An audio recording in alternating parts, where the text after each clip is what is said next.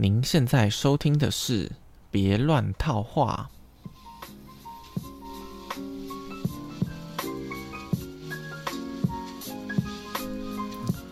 Hello，上个礼拜啊，我们又跑出去玩了。这次我跑去那个宜兰，就是包栋民宿，我们一群人就在民宿里面待了三天两夜，然后就是玩那个 Switch 啊，然后打麻将啊，打桌游，然后看电影，还有就是烤肉啊，什么什么的。哇，就这样，觉得时间过得很快，一一转眼就过了，要回来了。但是，一回到现实生活，我想觉，嗯，怎么跟朋友好像脱节了？就他们在讲什么事都不知道了。感觉是在那边过了三天，现在下面过了三年一样这种感觉。然后我们在那里就玩 Switch 啊，因为我们去年也有一个类似的行程，然后也有玩那个 Just Dance，我就觉得真的蛮有趣的。就算我呃呃，如果就是没有在跳舞啦，看起来像个智障一样，但是 我还记得我小时候国小的时候，还有那种。上台表演的机会，我讲是那种全校那种礼堂哦，然后我有去跳过舞，而且还有两个就是活动找我去跳舞。那个时候老师还说什么徐晨这样子不行，就只能给我选一个去跳。那是小学四年级的事情，我都还记得。所以可能我以前有这种肢体的天分吧，但长大之后没有在没有什么在运动之后，就真的是跳起来就很丑。不过。在就是那上礼拜在跳的时候，还有几次拿到那个什么什么 super，就是那个分数好像到最最高等级什么的。那我觉得，嗯，Switch 真的蛮有趣的，是不是要买一台来玩玩看？因为我上一个住的地方真是蛮小，根本不可能有这个空间。但在现在搬的这个地方呢，稍微大一点点，可能稍微可以玩个健身环吧，什么游戏的。嗯，然后我不是一群朋友嘛，其实这群朋友都是。年纪都小我蛮多，都小个三岁到五岁左右的。然后除了一个人比我大之外，剩下八九十个人全部都是比我小的。然后我觉得是不是因为我当我在当老师，然后才会跟这种小朋友都是比较合得来吗？因为我我小的时候也有两次这样的经验，就是我我我是独生子嘛，然后我爸妈就会觉得说他们。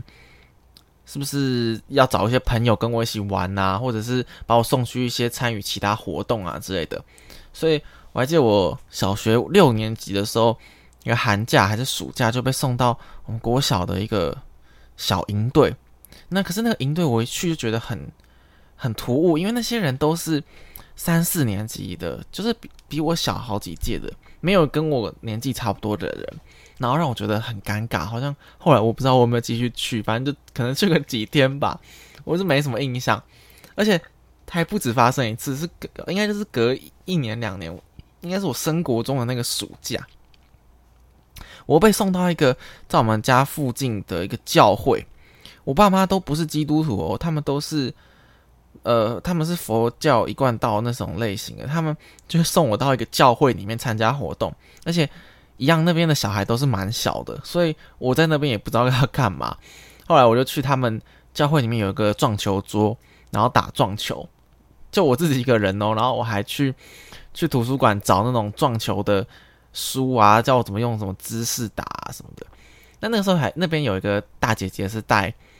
那个小朋友活动的，后来就跟那个大姐姐聊天啊什么的。后来上国中的时候还要跟他跟其他朋，就是那时候的。嗯，我学班上的朋友，就小小一、小二的朋友，反正那时候小学的一些同学，我们还一起去看那个看棒球。这二那是二零零八年的事情，我们去看兄弟象统一的比赛。那个时候我已经开始有在看，在电电视上看棒球，然后支持统一十队了。哇，两次这种跟小朋友互动的经验让我觉得很 很奇怪。不过这一群是同军团的朋友，我们大家还不错吧？对觉得跟他们没有太多的，不会说哦，你年纪很小，然后不知道聊什么话题，可能是我就是比较幼稚吧。然后，不过因为我们上次办这个这种包动活动是两天一夜的，然后那时候我们觉得说，嗯，隔天早上十一点就要退房，好像有点赶，好像觉得没有玩够，然后所以这次才想说在中秋节年假的时候去，就有三天的时间可以住两个晚上嘛。不过后来。回来之后想想，觉得好像可以办一些，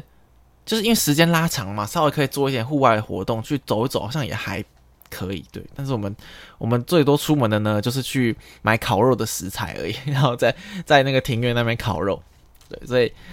嗯，如果明年再办这个活动，应该是会再办啊。但是可以想一想，说时间长一点的话，可以做一点事情。因为好像一群团体做一个这种这种团体动力嘛，团体建立团建，团建是一个简称，我们好像会让大家那个比较团结。就我想到那个我们大学参加新生书院的时候，然后因为我呃我是重考生嘛，所以比那些大部分参加书院的人一年级的新生都还要大一点点。然后再加上高中玩的社团就很会，就我们会习惯那种当小队服的感觉，所以我就。变得，因为我们那个新生书院的事情是，呃，两个队服要带快三十几个人，但他们其实有点 hold 不住嘛，因为他们不可能照顾到每一个人嘛，所以我就好像变得当第三个队服一样，找大家来玩桌游啊，然后什么什么游戏的。然后还记得有一个活动，有一天晚上活动是要做一个，呃，校园的一个小模型，就是你可以选校园的一个角落，你要做一个东西，用透纸板啊。剪刀脚水做一个像是小模型，然后要要比赛什么的。然后那时候我就想说，哦，大家我们玩就是我们可不可以随便做一个东西交差了事，然后把这个时间拿来玩游戏呢？什么什么的。然后那时候我是觉得说，嗯，大家玩游戏应该会变得比较热络吧？对。但其实后来没有没有照我的建议啦，所以大家后来还是合力做出一个东西出来。然后我就。呃，很没有很认真参与，所以到现在我想不起来那个做的是什么东西。不过我后来观察到，就是在做这种东西的时候，因为大家分组，可能做一个 部件、一个物件嘛，然后最后再拼在一起。但这过程当中呢，大家就会呃，因为合作做一件事情，就稍微变比较团结。对，所以这是以前的印象，现在居然就没有教汲取教训。我们应该要出去做一件事情而已。因为烤肉也是。那个炉子没有那么大嘛，不可能所有人都围在那里烤嘛，所以还是最后有点分开，有人负责烤，有人负责吃处理食材或干嘛干嘛的。对，刚刚说到那个我是独生子嘛，其实就我长大的历程当中，因为有时候就会听到台湾的学生越来越少嘛，然后少子化的危机什么的，所以我就一直以为说大部分的。家里都只有一个小孩，就是独生子是独生子女是一个很常见的状况。然后一直大概到两三年前、四五年前，我才有一天意识到说，嗯，不对，我的朋友圈、我的朋友们怎么好像都是家里有哥哥姐姐、弟弟妹妹，就有兄弟姐妹等等。然后后来就一个一个问了一些我不太确定的一些朋友们，哎，真的几乎每个都有兄弟姐妹。我认真数一数，可能。不到五个，最多不到十个的人是独生子女。我想说，嗯，我们这一代的人，居然还是这么多两个小孩的家那个家庭。然后我就去查说，那个台湾那个家庭计划的那个口号啊什么，在我出生的那个年代，好像流行的是那个两个孩子恰恰好，一个孩子不嫌少，就是好像觉得那时候有点生太多了，所以两个就够了。那你。生一个小孩的人呢，你也不要说哦太少，再多生一个，一个孩子就可以了。但是在我出生一两年之后，大家那个行行行政院就发现，好像人口开始越来越少，然后再讲说哦什么三个孩子不嫌多什么什么的。所以在我们那个年代，好像两个生两个小孩的家庭真的是蛮多的，就真的让我蛮意外的。因为我爸妈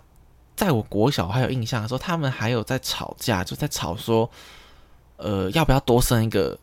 弟弟妹妹来陪我，就是他们会吵这种事情，觉得好像一层都没有人陪。对，然后但是我又有，因为我那个时候国小一个很好的朋友嘛，常常去他他家里玩，都我有印象是有一次我想去他家里打电动，然后那时候是假日哦，就是不是不是很晚，都下午的时候，然后我我爸妈我爸就很不高兴我出门，然后还。就真的不让我出去，然后我就很不高兴，因为我因为独生子嘛，这爸妈其实蛮蛮听小孩的话，就是不会刁难你，你知道吗？所以我从小就是那种好像被有点被娇生惯养的感觉。对，这也是大家对独生子女的印象嘛，就是你就很自大嘛，然后家里是最大的，大爸妈都听你的话，对不对？其实我们家也其实有有一点像是这样，所以那一次我爸妈不让我出门，我就有点生气，我还故意躺在床上，都哪里都不动，什么都不去，这样他叫我做什么都不做。后来我爸就受不了，好了，你去吧，然后让我去玩。然后同样是那个朋友哦，我我那时候还会晚上的时候会就是跟他讲电话，就是虽然是男生朋友，但是我们会聊天。然后那时候就用市话，就是家里电话在打。然后我爸有一次就很不爽，说我怎么讲那么晚，就直接开门，把我那个电话直接这样按掉，就是就是把那个东西按下去，然后直接把我让挂挂挂我电话，干，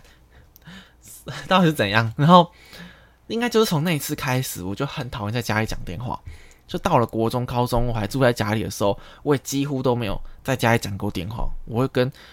要打电话的朋友说用传讯息的，或是我没办法接电话什么的，可能就是从那一次阴影。就是就是像就是讲自己过去的故事的时候，在那边想说，嗯，原来以前自己成长历程是这样子啊，这些经验形塑的这些这些事情。因为其实我是一个蛮喜欢讲话的人，就认识我朋友应该都知道。但是我也会很想跟人家在用电话或者语语音就是聊天，但我爸妈做这些事情，让我真的觉得我好像很没有隐私，尤其是我很。就是也没有以前都没有自己一个独立的书房这种，然后我们家也没有，也不是那种关门的家庭，就是门为什么会打开的？这边是我要做什么事情，就是在家里会很不喜欢做。然后我又是一个很很想要自己空间的人。对我还记得国中的时候，美术课就要做一个自己的房间，还是做一个什么东西喜欢的东西吗？什么的，我就做了一个自己的房间，然后规划我的床要放哪里啊，书桌在哪里啊，因为。我就是一个很想有自己的空间的人，所以我大三生，我大三的时候搬出来住，真的觉得是如获至宝，就我人生重大的经验转变，这好像重新活过一次一样，就是开始从那个时候才开始建立这种自我的感觉，因为，呃，你不管是穿衣服啊，然后什么时候出门啊，行程啊，起床啊，睡觉这种事情，全部都自己安排，就是哇，没有这么开心的事情。真的不是说我很讨厌我爸妈，或者跟他们相处很不来，只是单纯的想要那种自由的感觉。真的真的很很很好。呃，上礼拜是上礼拜吗？上礼拜要讲到那个这个我不推这个趴开节目，说那个尤里的那个节目嘛。他们上一集最新的一集在讲他们读书的从小读书的心得。我们因为我常常听。别人的 podcast，然后比如说伯恩的那种，他们 Q&A 问答的时候，觉得嗯很想也来回应一下，因为有时候不知道主题讲什么嘛，就讲说别呃观众问了伯恩的 podcast 什么问题，那我就拿这个问题来回答一下。虽然人家不是想听我的答案，但是至少可以让我就是回忆一些事情出来。然后他们，我今天听他们那一集在讲呃读书的心得，他们讲到说他们国中的时候看了一个鸡皮疙瘩的系列。就就是给青少年读的书一些，我就回想起来，我国中的时候超爱看那个系列的书的。那时候还去图书馆，因为它一整一整套那二三十本的小说，他说那个书是小是故事书，然后它主打的是一些恐怖类型的小说，但也不会到超级恐怖，不会讲那种血腥的事情，因为它主打就是给十二十三岁的小朋友看的嘛，所以他就说他会用一种气氛，用塑造出让你觉得有点恐怖，然后到最后又。急转直下，你本来觉得那个情节要是走向好的结局，good ending，但结果又是一个转折的那种故事，我就很好很喜欢看。然后那那个时候，大概就是我可能小五、小六、国一、国二的时候，是我最喜欢去看书的时候，就很常泡在图书馆，然后借一堆书回家。大概我没有没有不太有印象，说小一、小二、小三常是在做什么。那时候也是会看电视，然后看。可能追星吧，就是那时候五五六六很红啊，然后看那些三立的偶像剧等等。但那个时候是不是已经接近国中了？反正不是很有印象。但是我有印象在看书的，就是就是国中升国中上下那个时候，那时候很想去看课外书。可是到到考高中国三的时候，可能就比较少。然后又到了哦，我还有印象一件事情是，应该还是上刚升国中的时候，十三岁的时候，我去那个。行天宫那边对面还有一家何家人书局的时候，现在不知道，应该已经倒了吧。然后那时候我去书局就买了几本书，有一本书就是叫做《十三岁什么爱上还是看见大未来的的的书，他就是讲一些介绍一些各种不同职业的，我就觉得很有趣。然后那一次我还回家跟妈妈说：“哦，我想要以后都有一个月有多少五百块吗？还是多少钱的钱让我去买书？”我还跟我妈拿这种这种买书的买书的资金基金啊什么的。但我后来没印象，好像就没有在做这件事情，好像就只有一次吧。反正我印象中那时候买了三本书，有一本就是讲那个职业介绍书，后来不了了之了。那个时候很常去。我还记得那时候去和家人看那一堆新书哇，很漂亮啊，什么故事书什么什么什么的。然后直到后来升上高中之后，我觉得到高中真的是，我我我很有点后悔，因为到高中的时候我很少就几乎没有在看课外书了。那时候都去参加社团啊，然后去补习班啊，参加活动啊，泡在社班跟大家聊同学聊天啊什么的。那时候很少看书，我觉得很少看书。一方面，重点是你没有吸收到一些知识嘛，或是，或是这些东西。另一方面，是你没有比较没有静下来的时间，因为你没有在看书的时候，你就在滑那时候脸书嘛，那时候脸书很盛行，然后看 FB，花很多时间在 FB 上，然后 Po 文啊、聊天呐。因为阅读的时候，你会有自己掌控阅读的节奏，你会你需要一个安静的空间，你会有点反省自己内心的事情的时候。但我觉得那个时候呢。我就有点太浮躁了，尤其是那时候，就是十七、十八岁那种青少年的年纪，没有那种沉静下来享受自己空间的时间的时候，那时候我觉得很很不好的一个经验，就很后悔。我觉得那个时候应该要有人 有人可以告诉我说，好好花点时间阅读的话，我那时候可能不会有做一些 怎么讲？我觉得那时候自己的行为有时候真的很很蠢啊，觉得那时候怎么自己也很幼稚啊，什么什么的，是到了。到了应该是高三的时候，大家又就不玩社团了嘛。大家高我们通常高一、高二接干部啊，玩社团。高三都会回去念书，那个时候就稍微可以比较近一点点。然后还有去那时候还养成一个习惯，是晚上回家前都去附近的家里附近的公园，然后对着录音机就稍微讲一下说今天发生什么事情。那时候就有个自己的秘密的小空间什么的。这就是独生子的。的情况吗？因为你没有兄弟姐妹可能跟他讲话，或许 对，反正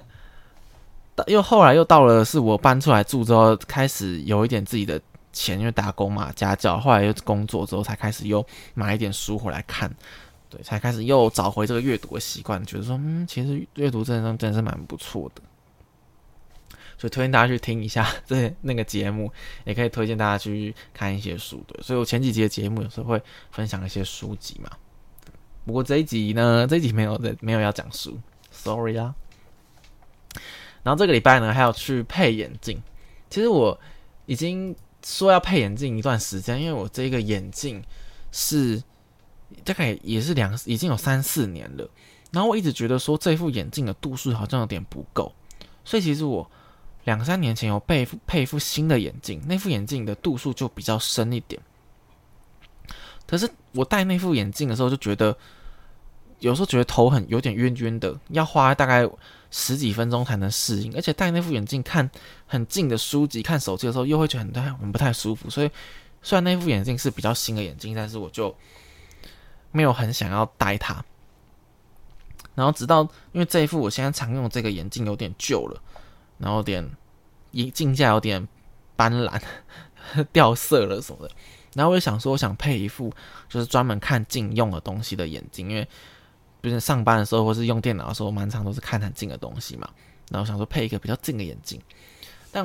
因为以前配眼镜的时候都是我爸爸带我去他认识的那边人配嘛，所以你就会很信任他做这些检查、验光啊什么的。我没有自己去配过眼镜，所以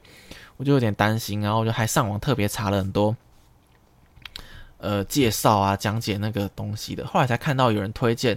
一个 YouTube 频道，他我然后我去看了之后，觉得他讲解的非常清楚。这个频道叫做呃微光眼镜长工，我也把链接贴到这个资讯栏这边，就打微光眼镜应该就有了。他是台南的一个眼镜行，然后他介绍了很多，他拍了哇五五五百多支影片，就在介绍他的呃各种不同的呃配验光时候要注意的事情啊，然后不同的眼镜、不同的镜片、不同的厂牌，什么什么的，还有什么变色片啊、隐形眼镜啊，反正跟你跟眼镜行有关的资讯那里超级多。我就看了大概六七部影片，去知道说验光的过程应该是怎么样啊，然后我怎么挑选镜片啊什么的，然后我才去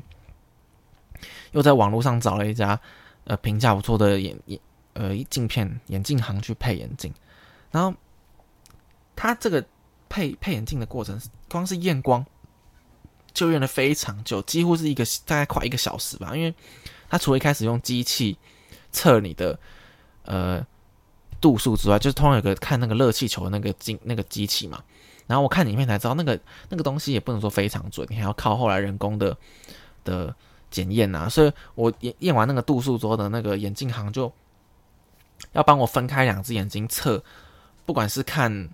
就是看那种一的方向，那是最基础的嘛。还有看闪光的那种，有一个十二个有一个时钟的，让你看哪个线比较清楚，那是测闪光。然后还有测红绿的。颜色是不是都很清楚啊？什么时候？哇，光是这个来回啊，然后它中间过程中就会拿连续给你两个镜片，说 A 镜片比较清楚还是 B 镜片比较清楚？好，那比如说 B 镜片比较清楚，然后再换再换两个不同的镜片，又问你 A 镜片清楚还是 B 镜片清楚？哇，刚是这个过程已经看了二十几个镜片，我就 快睡着了，超多东西的，然后终于就验出一个比较正确的度数，然后闪光，然后怎么样去。就是，然后又让你试戴眼镜走一走一段路啊，什么什么什么的，哇，真的是配了超级久才把这件事搞定，才知道说真的专业的验光师他能够做的事情就很多。因为我印象中家里我爸带我去的地方好像没这么多检查，然后我上次配那副，我就是我说不太适合的啊，那副应该是我第一次自己去配眼镜啊，那那时候也没有很懂这些东西，然后那一副我也记得。配不到半个小时，就全部都就出来了。从验光到挑镜架、镜片什么签名啊、买东西，哇，半个小时就出来了。他根本就没有做什么哦红绿变红绿变色片啊什么什么的那个测试。所以真的，嗯，每一个就这种这种科技发展到现在，每一个小细节、每一个东西都是都可以做的很仔细啊。然后因为我看那个。眼镜行的那个影片嘛，然后又推又网络上又推荐一些 YouTube 推荐那种什么验光师证照的考试啊什么的，我说哇，每个东西都那么细节，都是很多东西可以研究的，对，所以推荐大家我把那个那链接贴出来，推荐大家看一下，如果想配眼镜，也会去看一下那个东西的影片。对，然后呢，今天虽然没有要推书，不过呢，我想推荐一首歌。这歌是那个 Pink Floyd 的《Comfortably Numb》。因为这首歌是因为我其实我上个学期就有去旁听马世芳老师的课，这个课是在台科大开的，它叫做《文艺发展与流行音乐文化》，就是马老师马老师马世芳马世芳马世芳，我应该是很久以前就听过他的名字，然后看过他写的一些文章，知道他是。做那个广播的，然后音乐的，然后直到，但是我上学期才知道他在台科大有开这门课，这门课他应该是开了很好几个学期，所以我上学期就有去旁听这个课，然后他上下学期都有开课，然后上学期就是我现在这个学期去旁听的课是在讲西洋流行的，然后下个学期就是我半年前去听的那些课，他都是讲华语流行音乐的，对，所以。呃，上礼拜一的晚上，我我就去旁听这个学期的第二堂课嘛，因为因为在上礼拜那天要上班，反正这堂课他就推荐这首歌给我们听，所以呢，推荐大家去听一下。我也嗯，应该不用贴链接吧，我会把歌名写出来。好，今天的最后呢，我们要来讲一百个问题系列。今天是不是讲的比较快啊？因为 之前又被人家说。不是 就有人说我我讲话真的太慢，然后都没有进到重点，所以我今天好像今天特别讲的比较快。我现在讲一讲，怎么才 怎么才二十四分钟而已？不过今天今天那个第这个一百个问题，好像其实有几个蛮水的问题。第一个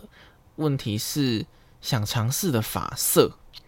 我光是我连就是发型都没换过几种，你什么油头没有弄过啊，然后什么烫过。烫卷过也没有，之前是有想要烫卷过啊，但是又觉得说好像有点 不想要 不想改变自己太多外在的样子，所以后来也是不了了之。我唯一有对发型有过巨大改变的时候，应该是升大学的时候。那时候有一阵子都没有剪头发，就留的有点长，留到就是快到脖子那种，有点那有点怎么讲？小文青的感觉嘛，反正我不知道那时候就头发有点有点长，但后来又剪短之后就再也没有变过发型了。所以这个问题说想尝试的发色，先等我先等我改变发型之后再改变发色吧，这有点太难了。好，下一个问题是有几个 IG 账号？哦，其实我刚刚我之前没有看到这个问题的时候没认真想，刚刚查了一下，哇，我有我有六个 IG 账号，诶，好扯哦。到底到底是有什么东西要发？而且，哦，对，六个一二三四哇！因为我有 IG 的时候是我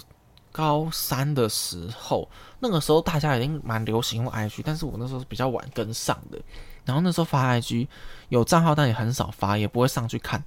那个时候有没有现实动态？我说好像是没有诶。对，然后那时候。就算到了大一，我也很少发。是到了大二的时候，那个时候分手之后，心情很糟的时候，才一直在 IG 上发一些就是很难过的文。那个时候才是发 IG 的重点时刻，就发一堆 IG。然后到后来，我因为觉得发太多负面的东西了，然后导致于。我想要认识新朋友的时候，就不好意思给人家看这种东西嘛，所以我就后来又创了一个现在比较常用的 IG 账号。然后这个账号是当初想说，哦，认识新朋友的时候要加的，所以才会就塑造出比较正面的样子啊，去哪里玩啊，什么东西的。然后这这是第二个账号，然后还有一个账号是跟这女朋友交往的时候一起办的账号，还有个账号是我专门用来发废文的账号，因为有时候想到一些很废的问题，懒又不会去那种。八卦版发问，然后跟朋友讲，朋友说你不要问我这废问题，然后说好，那我就发一个 IG 在那边创一些东西好了。对，那那个现在很少发。还有一个东西是，我想要写一点，我分享一些我之前看到新闻的一些感想啊，看到那时候还有在比较多时间靠在投资上面的时候用的一些。常分享一些心得或者心情什么的，后来发了三篇文之后也不了了之。现在那个账号被我用来追踪妹子，笑死。然后最后一个账号就是我做这个节目发这判的账号，哇！所以六个的 IG 账号到底是很小。那对，好扯。好，下一个问题是小时候的梦想。小时候的梦想是不是大家都有写过什么我的梦想这种作文呢？小时候的梦想，我想做什么？我比较印象的就是，我国小、国中的时候很想要打棒球，很想要去那种棒球队的学校打球，尤其是升高中的时候，因为那时候国二、国三不是就很多辅导课，然后让你找说你对什么东西有兴趣啊，然后给你做性向测验呐，他可能就是让你想说你选高中的时候，你有没有想要选职业学校啊，或者什么什么的。那时候我就很想要去打棒球，然后老师就觉得说：“哦，你成绩很还不错啊，你干嘛去打棒球？而且我又不是那种身体很壮啊，也也没有说很高啊，这身材条件也不不不错，也没有说很好什么的。”然后老师说什么：“哦，你可以以后当当兴趣再打。”但是我就很不高兴，我就很想打棒球啊什么的。然后是我妈还还去找那个那种专门打棒球，就比如说阳明高中。然后他们国中部的练球，然后就他就拜托那教练让我去跟他们在暑假时候跟他们练球练一个月什么的。然后那时候每天都还早起，然后骑脚车到士林那边的和平公园跟他们打球。因为他们那种校队级的是住在棒球场旁边的宿舍，他们就是每天的练球啊。我是住家里嘛，我没有跟他们一起住，所以每天很早很早起，然后背着球袋，骑着脚踏车去很远的跟他打球，然后打了那时候打了一个多月，然后那时候变超黑的，我有印象。我全身变超黑的，对，然后到算是有打消我打棒球这个这个想法嘛？反正我不知道。我到了大，我到了高中的时候，那时候我们学校有棒球社，是有棒球社的，而且我们班的我高一那个同学跟我高一高二高三同班，然后他是棒球社的社长，但是我从来我几乎没有去那边打过球。是不是那种 小时候的那种梦想被破灭之后，就会觉得很讨厌，然后都没有打球。但后来又是到大学的时候，重新打校打那种打那种系队，打棒球的系队系棒。对，总之我小时候想做的事情可能是打棒球吧。还有什么小时候的梦想，现在一时间是想不起来的。对我，可能就是一个胸无大志的人吧。好，后面两个问题我是觉得很水，写这个问题的人是不是想不到东西了？这两个问题是理想结婚条件跟理想交往条件。这两个条件，好，如果是年轻一点的人，可能会觉得这两个不一样，因为如果你二十出头岁结婚，一定不会是想交往的人，一定不会是想结婚的人吧？因为对，可是到我现在这个年纪了，都快三十岁了，感觉好像。交往的目的不就是为了结婚吗？我也不知道。不过，对上次之前有节目，之前好像讲过说，不知道会不会结婚啊？但是交女朋友嘛，也是不排斥啊。但我也没有很特别介意去找对象或什么的。所以你问我有什么理想的交往条件，我可能就是说，嗯，比较是一个很很依赖对方的人，因为。我现在自己的感觉会觉得自己应该不是一个很依赖的人，但说不定我交往之后呢，就会变得很黏对方。我也不知道，反正总之我现在想到的条件可能是，就是可能一个一个礼拜可以见个两三次面啊，然后平常晚上是可以讲个电话，但你你说每天要联络吗？可能传个讯息好吧？对，然后可以跟我一起去看电影，或者是去看书、书店逛逛的。但是我的工作又是那种。比较常在晚上要上班的，所以如果大部分的大部分的那种上班族一定是白天上班，晚上休息嘛，所以会不会这个时间很难交错到呢？对，所以如果这个如果要选理想的交往条件，应该是时间上可以跟我比较配合的。所以如果是做可能也是补习班老师的，那这种时间可能比较合得来。其实我那时候去上班的时候，我们那时候小主管就有说。哦，什么？大部分的补习班的老师都是跟补习班老师交往，因为这种时间上比较好配合嘛。因为人家一般人的休息时间是你的上班时间，一般人上班时间是你的休息时间。对，对，所以说不定这是一个条件。嗯，我还有我觉得就是，呃，学历还有经济条件，其实你就是那种门当户对，真的不是随便乱说。就是如果你，呃。你你学的学习到东西，你见过的东西差太远的话，不一定是说哦，我看的东西比较多，对方